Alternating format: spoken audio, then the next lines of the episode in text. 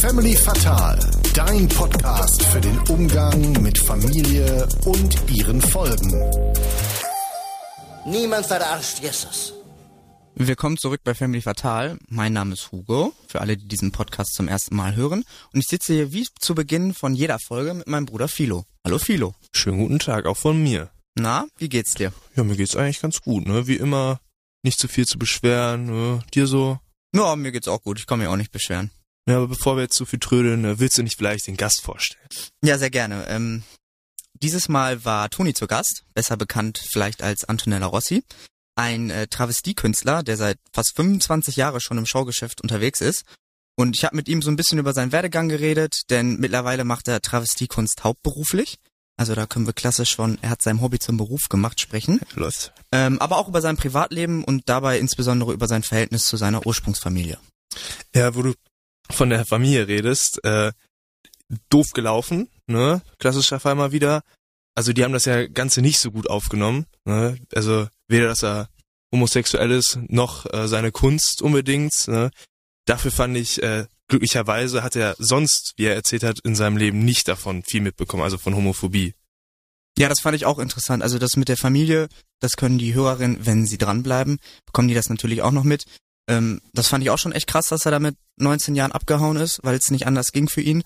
Ähm, aber ich war genauso überrascht, das hatte ich mir auch gefragt, ich glaube, das merkt man noch im Podcast, dass er sonst, gerade weil er auch in diesem ähm, Segment unterwegs ist und das ja auch öffentlich, ne, also der ist ja auf Instagram und also drum und dran, dass er da relativ wenig Homophobie erlebt. Das fand ich überraschend positiv. Ja, ich auch. Also ich meine, ich habe schon noch das Gefühl, dass es ein aktuelles Thema ist. Ja, Und so in so in entfernten Bekanntenkreisen und so bekommt man auch immer nicht so schöne Sachen mit, habe ich das Gefühl. Und deswegen war das echt eine, eine schöne Nachricht, finde ich. Also ich denke mal auch dann voll auf direkt an Fußball oder so, wenn man mal überlegt, wie wenig homosexuelle Sportler es gibt, also wie wenig sich geoutet haben und wenn sich einer outet, was für ein Riesenthema das direkt ist. Also man, oder auch im Alltag, ich meine, solche ähm, Sätze wie du bist schwul, also die hört man ja im Freundeskreis und dann soll das so eine Art Beleidigung sein. Also die hört man ja auch Ja. noch voll oft. Also das ist immer noch ein Riesenthema. Aber umso schöner, dass er zumindest, der Toni, ähm, nicht so viel dem begegnen muss. Jetzt, wo du gerade Fußball angesprochen hast, ne, kommt da mal wieder jemand so? Du meinst, dass wir mal wieder ein bisschen über Fußball sprechen können? Ja. Ähm, ist gerade keiner in der Pipeline, aber ist eine schöne Idee. Da muss ich mal schauen, ob Ja, es nicht also, nochmal ja. jemanden gibt. sehr schade, sehr schade. Ja, um nochmal auf äh, Toni zurückzukommen, äh, ne, oder Antonella, wie auch immer, äh, in dem Fall jetzt sage ich mal Toni. Äh, ich fand beeindruckend, wie schnell er sich abschminkt auf der Bühne am Ende ne, von seiner Show. Hast du ja auch absolut falsch eingeschätzt, aber mir wäre das genauso gegangen. Schon nicht schlecht. Ja, das hat mich auch gewundert. Also ich, man, also gut, ich schmink mich jetzt selber nicht, aber man kennt das ja, dass dieser Abschminkprozess, hat man zumindest schon mal gehört, gerade sagen wir mal, wenn du jetzt auf einer Party warst, der ist anstrengend, auf den hat man keinen Bock. Ja. Und deswegen dachte ich, weil das sind ja richtig viele Schminkschichten, die man dann als Künstler drauf hat, dass das richtig lange dauert. Aber nein, ein Tuch, einmal abwischen und das dauert wohl irgendwie nur fünf Minuten. Da war ich auch überrascht. Da dachte ich, ich krieg jetzt so eine richtig schön lange Antwort. Ja, da scheinen die äh, Mädchen, zumindest in meines Freundeskreis, äh, Freundeskreisen, sich ein bisschen anzustellen. Ne? Also das ist alles ein bisschen dramatischer darzustellen, weil wie du ja auch gesagt hast, das hört man immer, dass das so nervig ist und so. Aber anscheinend einmal Tuch drüber, ne, geht dann schnell. Ja, sollten wir vielleicht noch mal eine Umfrage starten. Ja, ja. Und wer außer Abschminktipps noch mehr über Antonella Rossi ähm, kennenlernen möchte oder zum Beispiel auch über seinen Hund, Sir Henry, der mittlerweile auch eine Bekanntheit ist, der kann gerne mal auf seinem Instagram-Kanal vorbeischauen, der ist unten in den Shownotes verlinkt. Und jetzt viel Spaß mit der Folge. Jo, viel Spaß.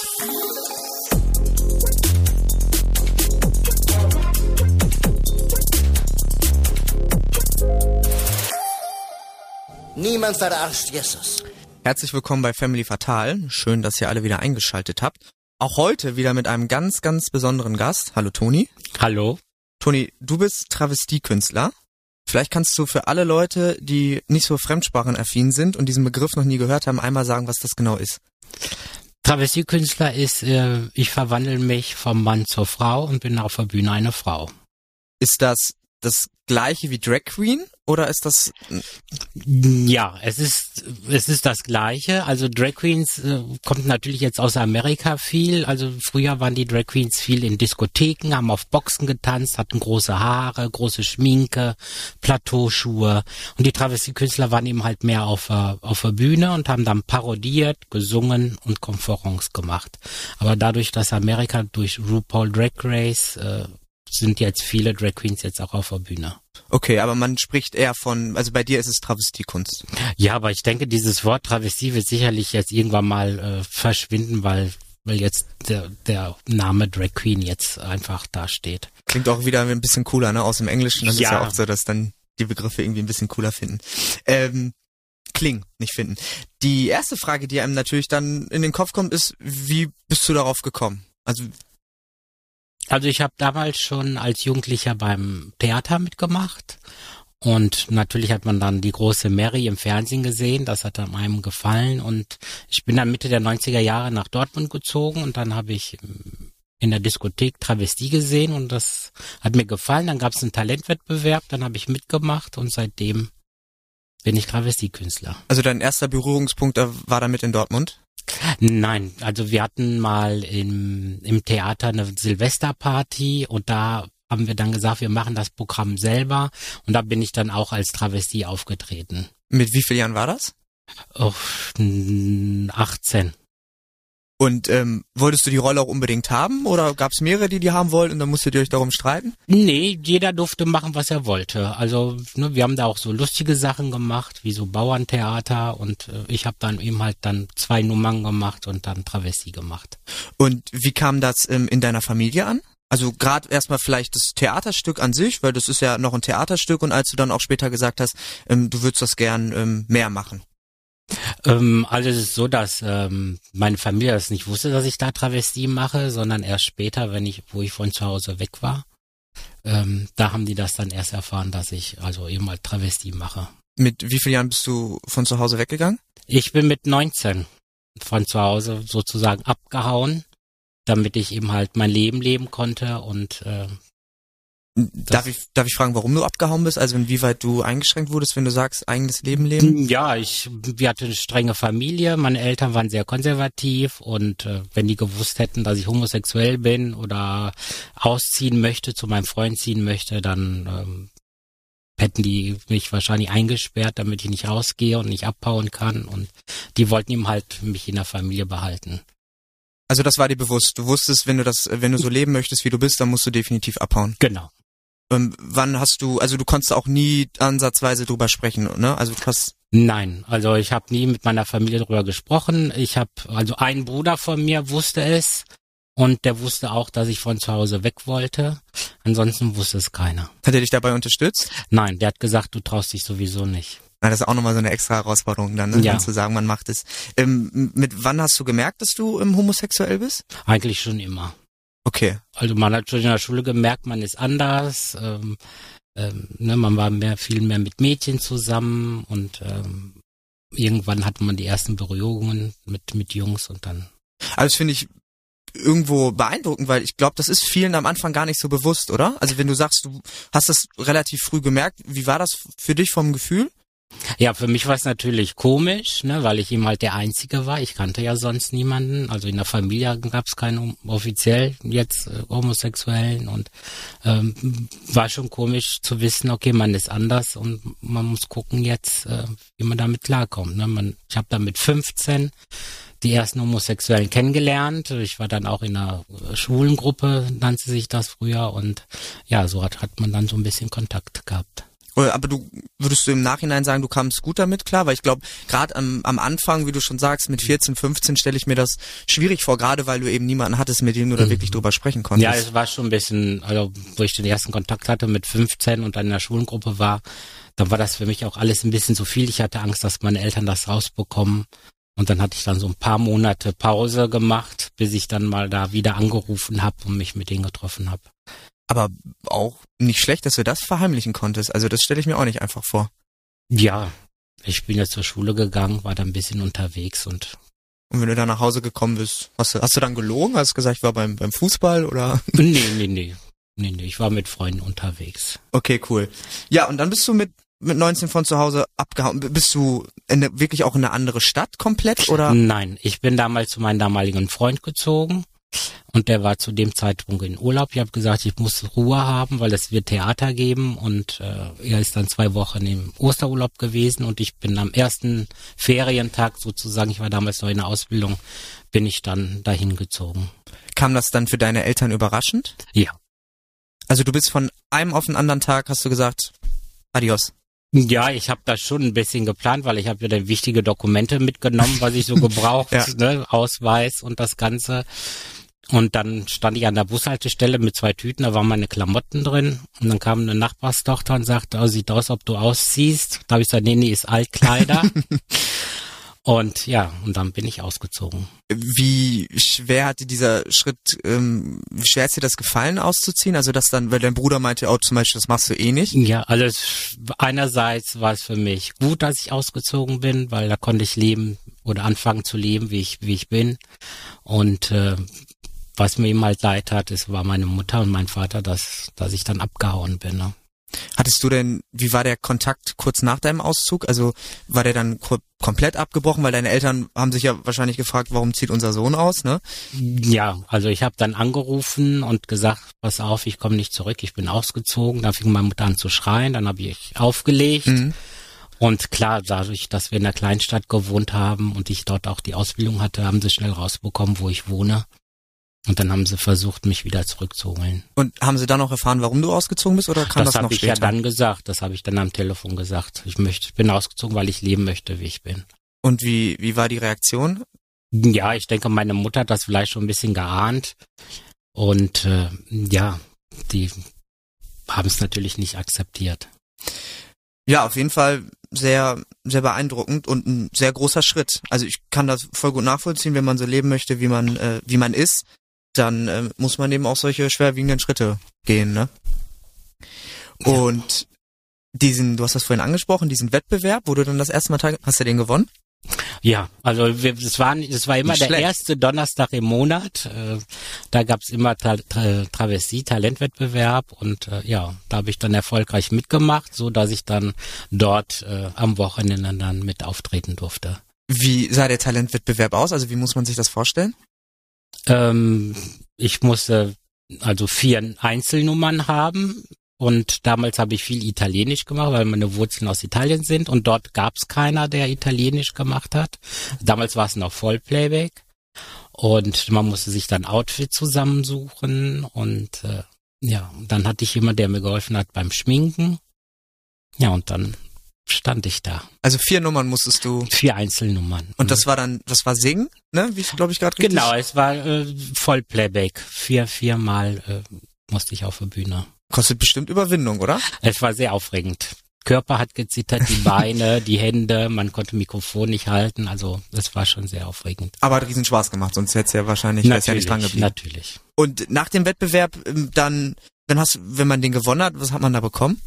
Ähm, ja, man, man durfte dann an dem Wochenende mittanzen. An einem oder öfter? Äh, öfter dann, ne? Es gab jeden Samstag einen Stargast Mhm. und äh, dann durfte man dann als Stargast auftreten oder dann, wenn äh, wenn ein Stargast noch äh, Kollegen brauchte, dann hat, hat man dann mit denen mitgetanzt. Okay. Und dann fängt man, glaube ich, auch an, seine eigene Figur zu entwickeln, ne? Genau, man fängt dann an, sich selber, ne, damals wurde ich ja geschminkt, dann hat man angefangen, sich selber zu schminken, ähm, so, so sein Gesicht zu malen. Äh, man fängt dann an, trage ich mehr blonde Perücken, dunkle Perücken, rote Perücken, wen möchte ich parodieren? Ne, und äh, dann schaut man und kauft sich die Sachen zusammen, die man braucht. Hast du, ähm, wen parodierst du? Vielleicht irgendwen, den man kennt? Äh, ja, also Parodie, die ich bis jetzt immer gemacht habe, ist Whitney Houston von Mhm. damals. Das ist hängen geblieben. Das war auch damals Silvester, wo ich das erste Mal aufgetreten bin. One Moment in Time, das ist so meine Paradenummer von Whitney Houston. Ja, musst du gleich mal ein Stück singen, nicht was? ähm, und ähm, diese, woher kriegt man, das habe ich mich zum Beispiel auch gefragt, das sind ganz banale Fragen für dich, aber woher kriegt man diese Klamotten? Also wo, ich wüsste gar nicht, wo suche ich die, also wo finde ich die, weil es ist ja schon was Extravagantes. Also mittlerweile ist es einfach durchs Internet, Mhm. aber damals war es schwieriger. Ne? Man konnte nur in Deutschland kaufen und ähm, ich habe Gott sei Dank Schuhgröße 40, konnte dann jedem Schuhladen Damenpumps kaufen. Äh, Perücken hat man dann bestellt oder selbst machen lassen. Und Klamotten gibt's dann Bühnen, Kostümbildner, die dann die Kleider fertig machen. Wie teuer ist ein so ein Outfit? Ja, also, Geschätzt. also mein teuerstes ist 2000 Euro. Und das günstigste ist dann eben halt, wenn man sich jetzt, sage ich jetzt mal, was von der Stange kauft, dann so ein Overall 60 Euro, 70 Euro. Und wie viele hat man davon? Wie viele Outfits? Äh, sehr viele. Also es ist ja so, dass ich ja 2021 durch das Hochwasser mein komplettes Fundus verloren habe. So musste ich jetzt äh, die letzten zwei Jahre wieder alles äh, zusammenkaufen, suchen, machen lassen, so dass ich dann wieder jetzt gut gefüllt bin und wieder auftreten kann. War das, wenn du das gerade mit dem Hochwasser Mhm. ansprichst, also das war ja super beschissen. Ähm, auch, hast du deine Figur dann nochmal neu entwickeln können oder hast du dir dann gedacht, ach, wenn schon so kacke ist, das ist so eine Art Neuanfang, dann kann ich mir auch nochmal andere Klamotten kaufen? Ähm, ja, also ich sag mal, wenn ich auf der Bühne bin, bin ich Antonella. Die, die kann ich, klar, man kann sie neu erfinden, man kann sich anders schminken oder die Haare anders machen. Dadurch, dass ich alles verloren habe, ähm, habe ich dann mit meinen eigenen Haaren angefangen und mit Haarteilen, weil das schneller ging und kostengünstiger, anstatt jetzt ganz viele Perücken zu kaufen. So habe ich mich jetzt neu entwickelt und gesagt, okay, wenn ich auf der Bühne bin als Antonella und Konferenz mache und die Leute unterhalte, dann mit meinen Haaren, eigenen Haar oder ein Teil davon und dann mit Haarteilen. Das war auch eine coole Idee, Ja. ne? Kam wahrscheinlich auch gut an. Ja, natürlich. Kann man sich sowas, wie ist das in der Szene, könnte man sich sonst auch mal, also das stelle ich mir jetzt schwierig vor, weil das ja alles schon sehr individuell ist, aber kann man sich auch mal eine Perücke leihen von einem guten Kollegen oder so? Ja, also unter guten Kollegen macht man das auch, wenn man was hat, dass man sagt, du kannst mir das mal leihen, ich bin da irgendwo und die suchen das und das oder hätten diese Nummer, dann kann man sich schon mal ein Kleid oder das schon mal ausleihen, ja. Und ist das eine Szene, in der, also wie ist die, wie ist die Konkurrenz? Also du trittst ja in, in glaube ich, viel in Dortmund auf, mittlerweile machst du das ja sogar hauptberuflich, ne? Ich mache das seit 2012 hauptberuflich, ja. Was glaube ich, das machen viel wenige, oder? Das machen die wenige, weil es schon schwierig geworden ist. Man hat weniger Auftritte, weil ja viele Sachen wegfallen. Aber dadurch, dass ich ja ins Kabarett gekommen bin nach Hamburg äh, und da monatsweise war, ähm, habe ich das dann hauptberuflich gemacht. Wie viele Auftritte hast du dann die Woche? Also bis Monat? 2019 war ich jede Woche unterwegs, mal zweimal, mal dreimal in der Weihnachtszeit, vier, fünfmal. Also das war sehr viel. Und dann komplett in Deutschland. Hier in Deutschland, ja. Ja. Und das ist dann auch weit gestreut. Also das ist weit gestreut, von Hamburg bis unten runter an die österreichische Grenze bis äh, tiefsten Osten. Also man sieht dann auch ein bisschen was von, von der Umgebung. Auch genau, man, man ist viel unterwegs und man sieht auch viel und lernt viele Leute kennen. Wie, was ist ein klassischer äh, Booking? Also wenn ich jetzt sage, ich, also wofür wirst du oft gebucht? Also man wird äh, für private Feiern gebucht, für eine Hochzeit, für äh, Geburtstag, äh, Junggesellenabschied. Das sind so, wenn jemand Jubiläum hat, goldene Hochzeit. Das sind so die privaten Sachen, wo man gebucht wird. Man wird von äh, anderen Gruppen dazu gebucht als Gastkünstler. Oder ich mache dann immer halt viele Dinnershows oder bin in Theatern und dann buche ich dann auch Gastkünstler zu mir. Irgendwas, was am meisten Spaß macht? Irgendein Booking, wo du dich immer freust, wenn das reinkommt? Ich sag mal immer, die schönste Show ist immer in der kleinsten Kneipe, Mhm. weil man dann starken Kontakt hat zu den äh, Gästen und äh, mit denen auch äh, Spaß machen kann. Und natürlich ist natürlich, wenn man eine große Halle hat, wo zwei, dreitausend Leute sind, zum Beispiel Karneval, ne, ist sehr viel, wo dann die Leute alle mitsingen und mitschunkeln, dann ist dann nochmal was anderes. Da braucht man wahrscheinlich auch unterschiedliche Qualitäten. Dann ich kann mir vorstellen, in der Kleinkneipe äh, Kneipe gerade eher auch mal spontan sein, ne, damit man aufs Publikum eingehen kann. Genau, also spontan bin ich auf jeden Fall. Also klar, man überlegt sich, was erzählt man heute, weil man muss ja gucken, wie reagiert das Publikum. Macht das Publikum mit, dann kann man spontan sein und äh, Stand-up machen. Aber wenn man merkt, man hat wirklich Theaterpublikum oder wir sagen auch Fernsehzuschauer, die Mhm. da nur da sitzen und nicht reagieren, da muss man natürlich dann äh, seine Zeit äh, erzählen und äh, Witze äh, ne, so, so ein bisschen erzählen, dass sie dann zuhören und Spaß haben. Ja, da muss man da schon ein bisschen spontan sein. Aber das macht wahrscheinlich großen Spaß, wenn man ein schwieriges Publikum hat und die dann überzeugen kann, oder? Genau. Also es ist schon toll, wenn man rauskommt und die Leute dann anfangen zu lachen und die man im Bann ziehen kann. Das ist schon toll. Was, was ich mich auch gefragt habe, ist irgendwie, du bist ja Künstler und was reizt dich daran, an dieser Verkleidung, also in diese andere Rolle zu schlüpfen? Weil du hast ja gerade auch schon gesagt, du hast Theater gespielt, du könntest ja auch ähm, weiter Theater spielen. Also was ist das Tolle, das Besondere daran, in diese andere Rolle zu schlüpfen und sich zu verkleiden als Frau? Ich kann mich so geben, wie ich nicht im privaten Leben bin. Ich bin dann eben halt eine Frau auf der Bühne und äh, kann Sachen erzählen und machen, die ich mir sonst als Mann nicht trauen würde. Also würdest du sagen, deine, deine Künstlerfigur, also die Antonella, ist ein ganz anderer Typ als der Toni? Ja. Und gibt es was, was du gerne von äh, Antonia quasi auch beim Toni hättest? Nee, weil das differenziere ich. Klar, meine Stimme und meine Lache, die, die ist halt so, die kann ich jetzt nicht umstellen. Aber ansonsten, das, was ich auf der Bühne mache, ist für die Bühne und privat bin ich eben halt Mann. Und dann.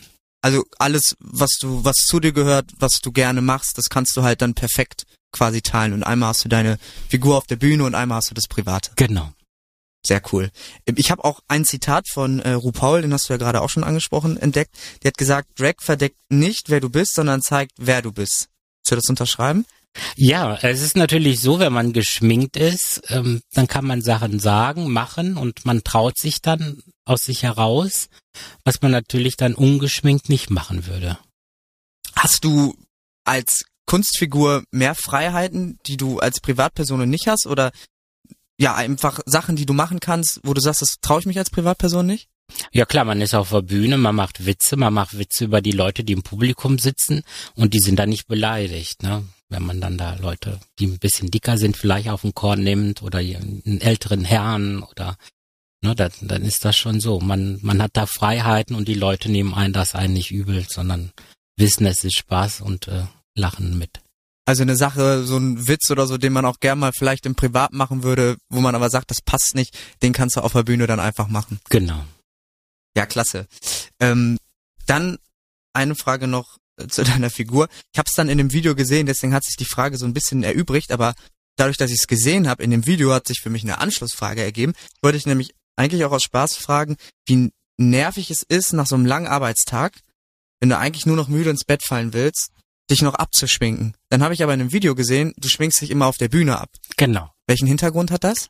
Dass die Leute sehen, dass hinter der Maske auch ein ganz normaler Mensch äh, steht, äh, Mann, der eben halt sich verkleidet hat und dann mich entkleide, damit die Leute auch sehen, wer steckt hinter der Kunstfigur. Also das ist die Botschaft, einmal Genau. zu zeigen, wer Zu dahinter zeigen, steckt. ne, ich sag immer, ich möchte ihnen zeigen, dass wenn ich abgeschminkt bin, auch ein ganz normaler Mensch bin wie sie. Okay, also ist das ein bisschen politisch motiviert oder ist das einfach Nein, ich möchte das einfach. Das ist immer ein schöner Effekt auch für die Zuschauer, wenn die, wenn wir uns abschminken auf der Bühne und die sehen, guck mal, da steht jetzt ein kleiner Mann. Ja. und und wie lange dauert dieser Effekt, das Abschminken, bis du dann da wieder normal, also in deiner 40 Sekunden. Aus ehrlich? Hm, Ja, Ich hätte gedacht, es dauert ewig. nein, also es gibt extra eine Abschminke Okay. und äh, es ist meistens, also viele Künstler machen es so, die nehmen das ins Handtuch Mhm. und schminken sich ab und dann zeigen sie sofort, ja. Aber ich mache das so, ich nehme die Abschminke in die Hand Mhm. und schmier mir das ins Gesicht, damit die Leute auch richtig sehen, dass die Schminke sich äh, verwischt und dann gucken die zu, wie, wie sich das langsam verwandelt. Dann zum Mann. Er ist ja völlig falsch eingeschätzt. Ich dachte, das dauert ewig. Mhm. Wie, lang, wie lang dauert denn das Schminken? Das ja, dauert das bestimmt Schminken, also, ewig. wenn man sich Zeit lässt, anderthalb bis zwei Stunden. So ganz, ganz. Boah. Aber man kann sich auch schnell schminken, dann eine Stunde, dreiviertel Stunde. Ja, aber man will's ja meistens schön machen, dann dauert Ja, es ist so, es ist besser, wenn man das, äh, mittlerweile gibt's ja viele Sachen, die neu sind, ne? dann kann man ein bisschen nass machen, dann zieht das besser in die Haut ein und ne, wenn man die Schichten dann so langsam übereinander macht, dann zieht das besser in die Haut ein und dann ist man matter, sage ich jetzt mal, ne? man glänzt da nicht sofort, man hat da einen besseren Effekt. Ähm, dann auch noch dazu, ich habe gesehen, als eine Frage, dann wusste ich nicht, ob man die stellen kann, aber ich fand es auch lustig, wie ist das denn mit Toilettengängen, weil man hat ja auch richtig viele Klamotten an. Ja, da muss man gucken, dass man vorher geht und ähm, äh, also am- ganz am Anfang war es so, da hatte ich immer drei, vier Paar Strumpfhosen Mhm. an. Hm? Mittlerweile ist es so, dass ich mich dann komplett rasiere und dann eben halt nur eine Strumpfhose anhabe, dann ist das einfacher, dann auf, äh, auf die Toilette zu gehen. Weil das würde mich furchtbar stressen. Immer wenn ich weiß, ich kann jetzt eine längere Zeit nicht aufs Klo, dann muss ich halt immer sofort.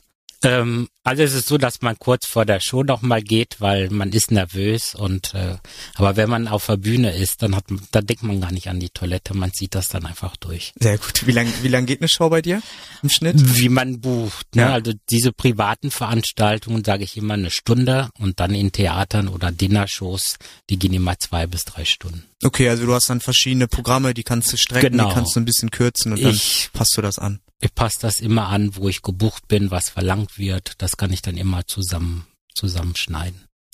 Was ist der schönste Moment? Ist der schönste Moment auf der Bühne, in der Rolle? Oder was ist, weil ich wollte danach die Gegenfrage stellen, wenn du wirst sicherlich auch schon viel mit, mit Hass oder so erlebt haben oder ein bisschen Gegenwehr gegen Drag Queen und äh, Transvestiekunst.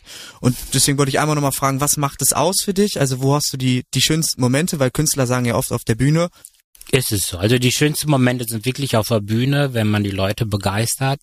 Und die schönsten Momente sind auch, äh, wenn man dann nach der Show mit den Leuten auch spricht und den Kontakt beibehält. Und das ist mir auch immer wichtig, dass die Leute nochmal zu einem kommen können und sich mit mir unterhalten und Fragen stellen. Die fragen dann nach, nach meinem Dalmatiner, nach meinem Mann. Mittlerweile sind wir auch ein bisschen, dass sie auch mein Privatleben kennen und dann fragt man da schon nach. äh, die Leute, die dich gebucht haben oder auch die Gäste? Die Gäste auch. Okay. Machst du dann am Ende nochmal so eine Art Fragerunde? Also du sitzt dann da und unterhältst dich mit Nein, denen? Oder? äh, ich schmink mich ab und Mhm. dann können die Leute sich noch ein Autogramm von mir abholen und dann stehe ich am Eingang oder irgendwo am, am Tisch und dann können die Leute kommen, sich dann mit mir nochmal, sagen wir jetzt mal, ein Gegenfoto Mhm. machen als Mann ne? und dann sich dann nochmal mit mir unterhalten, wenn sie möchten. Und dann wird oft dein Hund angesprochen. Ja, Der heißt? Sir Henry. Ja, den habe ich auch kurz im. Internet gesehen. Und der ist auch schon bekannt. Ja, Hast du den manchmal dabei oder warum kennen die deinen Hund? ähm, also wir waren, äh, wo wir den äh, uns entschieden haben, einen Hund zu holen, ähm, kam eine Anfrage von RTL und da haben wir Mhm. mitgemacht bei Martin Rütter, die Welpen kommen. Dort wurden wir dann begleitet bis nach Hamburg. Mhm. Und dann ein Jahr später wurde dann nochmal so eine Zusammenfassung gemacht, was dann in einem Jahr alles so passiert ist. Und dann war ich mit Henry nochmal bei Top Talk Germany. Das ist so eine Sportsendung für Hunde, so Agility. Machst du das? Ja, also also Dalmatiner sind keine Agility-Hunde, aber ich mache das, damit er so zwischendurch mal was was hat zum zum Denken, zum zum Auspowern. Das macht ihm ganz ganz ganz viel Spaß. Das ist dann, wo du mit dem so Parcours läufst und sagst hier Parcours, drüber, hier unten genau. drunter. Ja, man muss schon mitlaufen. Also weil ja, ja, klar muss man. also die mitlaufen, Hunde, die das professionell machen, du brauchst nur zeigen, die laufen schon von alleine. Aber bei Henry ist es so, man muss da schon mitlaufen, damit der auch äh, Spaß daran und Freude daran hat. Ja. Aber das ist cool. Mhm. Ja, das macht, glaube ich, also wenn man, der, man muss den Hund dann natürlich auch gut trainieren, ne? Genau. Also ich mache das nicht, um da irgendwelche Wettbewerbe, sondern wirklich nur für ihn, für die Ausdauer und für sein, damit er Spaß hat. Das bindet nochmal Ja. zum Hund, ne, die Kommandos und, und der Spaß. Er hat, ne, dann hat er auch nochmal Freude mit. Also Sir Henry auch eine Persönlichkeit. Ja. Der hat aber nur eine Rolle. Der hat nur eine Rolle. Hund. Okay, ich habe es ja gerade schon kurz angesprochen. Wo hast du mal negative Erfahrungen gemacht? Wo war mal was richtig unangenehm, was dann auch tiefer sitzt, was man mit nach Hause nimmt? Ähm, das war einer der ersten äh, in meinen Anfängen, also wo ich bei diesem Talentbewerb mitgemacht habe, wo ich da mit auftreten durfte. Die hatten ein Haus, ähm, da ein ein Hotel, da Mhm. kamen immer Kegelclubs am Wochenende und da sind wir dann jeden Samstag aufgetreten. Und da waren mal Gäste, die haben dann meine Kollegin angespuckt und haben gesagt, sowas wie dich brauchen wir nicht. Okay. Und das war dann wirklich sowas, wo ich gesagt, oh Gott, gibt's wirklich, äh, sag ich jetzt mal, schwulenfeindliche äh, Leute, die das äh, nicht gefällt, was wir machen oder wie wir leben. Das, Ja, die gibt's ja leider überall. Ansprung ist ja, ist ja super Mhm. widerlich. Und man, ja, man macht dann, also was soll man da machen, ne? Man ist dann so ein bisschen, bisschen hilflos. Aber, also du warst in der Situation dabei. ich war in der es gesehen, Situation ja. dabei. Also es war damals schon ein Schock. Aber an, ansonsten hält sich das relativ in Grenzen. Also, Also ich bin selber noch nie angegriffen Mhm. worden ähm, oder mein Mann, wenn wir unterwegs sind, äh, da hatten wir also bis jetzt noch nie, äh, wie sagt man, schlechte Erfahrungen mit. Ne? Also neulich waren wir mal in einer Kneipe, haben Bierchen getrunken, dann saß einer, dann kriegt er mit aus der Schule, sagt, ach, was wollen die jetzt hier? ja. Und hinterher, wo wir dann äh, ein bisschen unterhalten haben, dann saß er da mit uns zusammen, hat ein Bierchen getrunken. Weil das sind einfach nur diese Vorurteile, die manche haben und äh, die denken, äh, ne, man ist schwul und man will alle Männer haben, aber es ist, ist nicht so. Ja, das, das, das ist auch mal ein Gedanke, da frage ich mich, woher das kommt. ja, ist ja nicht nur bei Heten, das sind ja auch, ne, manche Leute haben dann ein Problem, wenn einer schwarze Haare hat oder rote Haare.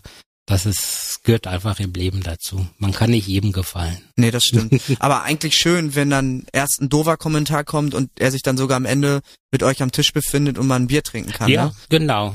Genau, das, der hat dann auch vom Frühjahr erzählt, wo der überall war. Da sage ich aber dafür, dass du so viel in der Szene auch warst, also da warst du am Anfang sehr schwulenfeindlich. Mhm. Sagt er, ja, er hat schlechte Erfahrungen gemacht und er dachte jetzt auch, jetzt kommen da wieder zwei Männer. Da ich sage, aber meistens sollte man dann Ja, frage ich mich auch, was schlechte Erfahrungen sein soll. Also, na gut.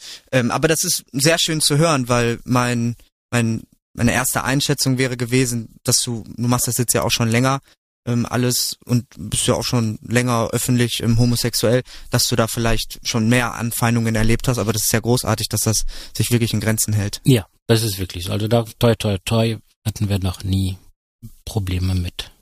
Gibt's denn ein Vorurteil, was du oft hören musst oder was immer wieder im Raum schwebt, überall, wo du denkst, das ist totaler Käse oder das geht dir so richtig auf die Nerven, den wir mal aufklären können? Äh, ja, das ist ja natürlich immer, die sagen immer, ja, wer ist die Frau zu Hause? Mhm. Oh. Ne, also immer diese Rollenverteilung. Stimmt, ja. ne? Also das haben wir nicht. Wir sind beide Männer, wir leben beide als Mann und wir teilen uns zu Hause alles. Ja. Ne? Also da ist keiner, der jetzt da eine Rolle übernimmt. Also es gibt Beziehungen, ne? Wo der, wo der Mann die Rolle der Frau ein oder in lesbischen Beziehungen ist das so. Aber ich kenne auch heterosexuelle Paare, wo der Mann auch den Haushalt macht und die Rolle der Hausfrau einnimmt und die Frau geht arbeiten und der ist zu Hause. Ne? Das gibt es auch. Ja, das ist halt immer beziehungsabhängig, also muss man von Pärchen zu Pärchen schauen. Jetzt, wo wir schon mal dabei sind, hast du noch ein, zwei, die du äh, rausschießen kannst? Ein, zwei Beispiele mit Vorurteilen, die... Ja, wenn man irgendwo dann sagt, guck mal, kommt wieder ein Arschficker. Ne? Ich weiß nicht, Ja. ob das jetzt. Doch, doch, das, das bleibt drin. Das ist einfach so, dass die Leute denken, guck mal, wir sind Schwule, aber es sind natürlich auch, es ist einfach so, es gibt Schwule, die dann irgendwo in der Kneipe sind, auch mal heterosexuelle anbaggern. Ne, das ist einfach so, aber äh, wir sind nicht so und wahrscheinlich sind wir auch deswegen äh, immer gut gefahren. Ja, die meisten sind es wahrscheinlich einfach immer gewohnt, dass die Frau angegraben wird, aber es kann ja auch mal ein Mann angegraben werden. Also das ist ja, ich meine, wir haben ja 3000, 2023, da gibt's ja auch diesen tollen äh, Spruch mit Excuse me, wir haben 2000, aber ich glaube, das ist noch 22, aber das kann man ja auf jedes Jahr, was jetzt kommt, noch übertragen. Ähm, da sollte das eigentlich kein Problem mehr sein. Ähm, hast du mittlerweile wieder Kontakt zu deinen Eltern? Ja, also es hat äh, paar Monate gedauert, dann hatte ich äh, Kontakt zu meiner Mutter. Ich bin dann tatsächlich damals äh, weggezogen nach Dortmund und dort lebe ich jetzt seit Mitte der 90er. Und dann ähm, hatte ich dann irgendwann mal wieder äh, durch den Tod meiner Oma wieder Kontakt auch zu meinen zu meinen Eltern und auch zum zu meinem Familienhaus. Und die haben dich mittlerweile so akzeptiert, wie du bist, oder? Ich glaube nicht. Okay. Äh, also me- meine Eltern sind mittlerweile gestorben. Mhm. Ähm, ich 2010 haben wir geheiratet, also mein Mann und ich. Und äh, da hat man gemerkt, dass sie alle ein Problem mit haben, weil von fünf Geschwistern war nur einer da. Oh. Meine Eltern sind gar Okay. nicht gekommen. Und da hat man noch gemerkt, dass sie doch noch ein Problem haben mit meinem Schwulsein. Und ähm, ja, das muss man jetzt akzeptieren. Das war damals so. Mittlerweile sind meine Eltern verstorben. Ich habe jetzt noch äh, Kontakt mit zwei Geschwistern, mit einem so ein bisschen und der andere will gar keinen Kontakt mehr haben. Aber es ist so, ich lebe mein Leben und äh, wenn die keinen Kontakt mehr haben möchte oder der eine Bruder, dann ist das so, dann war das bei der Hochzeit dann nochmal, sag ich mal, ein Schlag ins Gesicht, dass sie da nicht, also hast du damit gerechnet, dass so wenig kommen aus deiner Familie? Nein, also ich habe eigentlich damit gerechnet, dass sie alle kommen, weil wir Ja. haben zusammen Weihnachten gefeiert, äh, zuletzt 2009, da war meine Eltern und mein ältester Bruder da mit seiner Familie, wir haben Weihnachten alles bei uns zu Hause gefeiert und dann kam Silvester der Antrag und dann haben wir uns im Januar entschieden, dass wir heiraten und das war dann der Juni darauf und dann kam keiner. Krass. Und das war dann wieder so, dass man wieder vor Augen hat, die haben doch noch ein Problem damit, Ja. mit dem Schwulsein. Ja, so ein Rückschlag kann man sagen, ne? So Ja. im Innerlichen. Ja. Aber das klingt doof, aber dann muss man sich eben, wenn es nicht passt mit der Familie, ich meine, das ist ja auch, mal hat man Glück, in welche Familie man reingeboren wird und mal Pech. Und wenn es eben nicht so gut passt und es für einen persönlich eben sinnvoller ist, dann vielleicht keinen Kontakt oder wenig Kontakt mit den Familienmitgliedern zu haben, dann ist das so. Dann baut man sich eben seine eigene so, Familie genau. auf, ne? Okay, dann ähm, vielen Dank für deine Offenheit. Wir machen das immer so, dass wir mit jedem Gast zum Schluss nochmal ein Spielchen spielen. Und wenn du Bock hättest, dann können wir das jetzt auch machen. Gerne. Diesmal habe ich hier liegen, wer bin ich? Und das ist sehr schön, weil da weiß ich sofort, was wir machen müssen und ich kriege keine Anleitung vor der Redaktion, wo ich vielleicht mich frage, hm, wie funktioniert das Spiel genau? Also, wir haben ein paar Karten. Ja. Ich gebe dir jetzt einfach mal überschlagen hier, zack, keine Ahnung, das ist ungefähr die Hälfte. Und dann spielen wir das. Ich fange mal an, beziehungsweise möchtest du zuerst raten oder möchtest du zuerst Ja und Nein sagen und ich rate, welche Person da steht? Ah, okay. Nee, fang du mal an. Okay, also du willst raten. Ja. Okay, ich habe jetzt hier eine, ich habe jetzt hier eine Person und du musst jetzt raten, wer das ist. Soll ich dir jetzt Fragen Genau, und stellen? ich darf hier nur mit Ja und Nein antworten. ah, okay. Ist es ein Mann? Ja. Berühmter Mann? Ja, den kennen schon sehr viele. Es da, darf übrigens, also es kann auch fiktiv und so sein, das wurde mir im Vorhinein gesagt. Also es könnte jetzt auch eine Romanfigur oder so sein. Ah, okay. Nur als, Hm. heißt jetzt nicht, dass es eine ist, ich wollte es nur ja, nochmal okay. erwähnen. Ja. Ist es ein Politiker? Mm, nee, Schauspieler? nee, Zeichentrickfigur? auch nicht. Ist, ist schwierig. Mach noch mal ein paar, sonst muss ich helfen. Ist es ein jüngerer Mann oder ein älterer Mann? Ist es ein jüngerer Mann? Ich sag mal so, der ist zeitlos. Der ist zeitlos. Also das Alter wird nicht helfen, das weiß man auch nicht. Ist ein Geist. Nee. Ist, also zum Erraten super schwierig. Du kennst die auf jeden Fall, die Person. Also es ist kein Geist. Für manche vielleicht. Lebt er noch oder ist er tot? Der lebt immer wieder, dann stirbt er und dann lebt er wieder. Kommt auf die Jahreszeit an. Das ist Jesus. Ja. Das war schwierig mit Ja und Nein, aber es ist gut, Ja. dass du das mit lebst du gefragt hast. Da konnte ich wenigstens einen guten Tipp geben. Jetzt muss ich? Ja, mach gern weiter.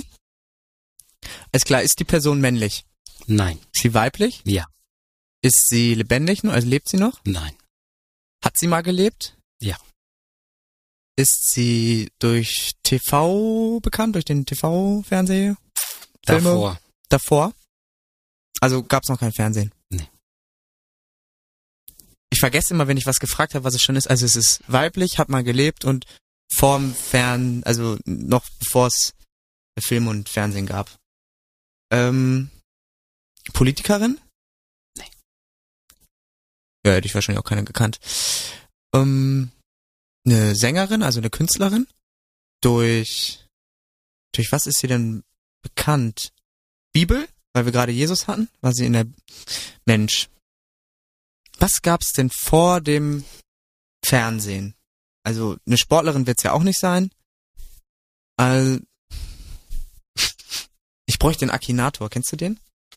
Das ist so eine App, die kannst du auch Wer bin ich spielen, dann stellst du immer, also du hast eine Figur im Kopf und dann kannst du ja, nein, vielleicht Okay. oder wahrscheinlich kannst du immer drücken und dann geht der so alles durch und am Ende kommt oft die richtige Person bei rum. Nee, ich bräuchte mal einen Tipp, glaube ich. Mm, Das hat man vorher gemacht, vor Strom. Vor Feuer. Nee. Heute macht man das auch noch. Vor Strom? Das macht man heute auch noch? Ich weiß nicht. Was haben wir vorhin draußen gemacht? Ja, ein Bild. Ja, Ist das ein Bild? Die, ja. ah. Also ein sehr bekanntes Bild wahrscheinlich. Mona Lisa? Ja. Das ist aber, boah, was ist das denn für eine Kackkarte? Okay, dann äh, sollen wir noch einen spielen? Einen machen wir noch. Du darfst noch mal raten. Ist es eine Frau? Achso, Ähm, nein. Ein Mann. Ja. Ein berühmter Mann? Ja. Politik? Mhm. Musik? Mhm. Schauspieler? Mhm. Aus der Werbung? Mhm. War auch vor, vor Werbung, vor Fernsehen. Vorfern. Verrückte Haare. Ach, ähm. Jetzt komme ich nicht drauf. Ein Forscher. Ja, Ähm. Einstein. ja, sehr gut. Das ging aber schnell, nicht Ja. schlecht. So muss man das spielen, nicht wie ich zehn Jahre lang äh, raten, Na, sondern gut. schnell draufkommen. Ja, du hast ja gut geholfen jetzt. Alles klar, dann äh, sind wir mit dem Spiel durch. Vielen Dank, dass du da warst und uns ein bisschen was aus deinem Leben erzählt hast. Und wenn du abschließend nicht noch irgendwas sagen möchtest, wird jetzt der Abspann kommen. Ich würde einfach sagen, liebe Zuschauer, lebt euer Leben, wie ihr möchtet und träumt eure Träume, denn irgendwann wird's Wirklichkeit. Das ist doch ein schönes, schöner Schlusssatz. Den lassen wir so stehen. Ciao. Family Fatal ist eine Produktion der Beck Design GmbH für Kirche in 1 Live.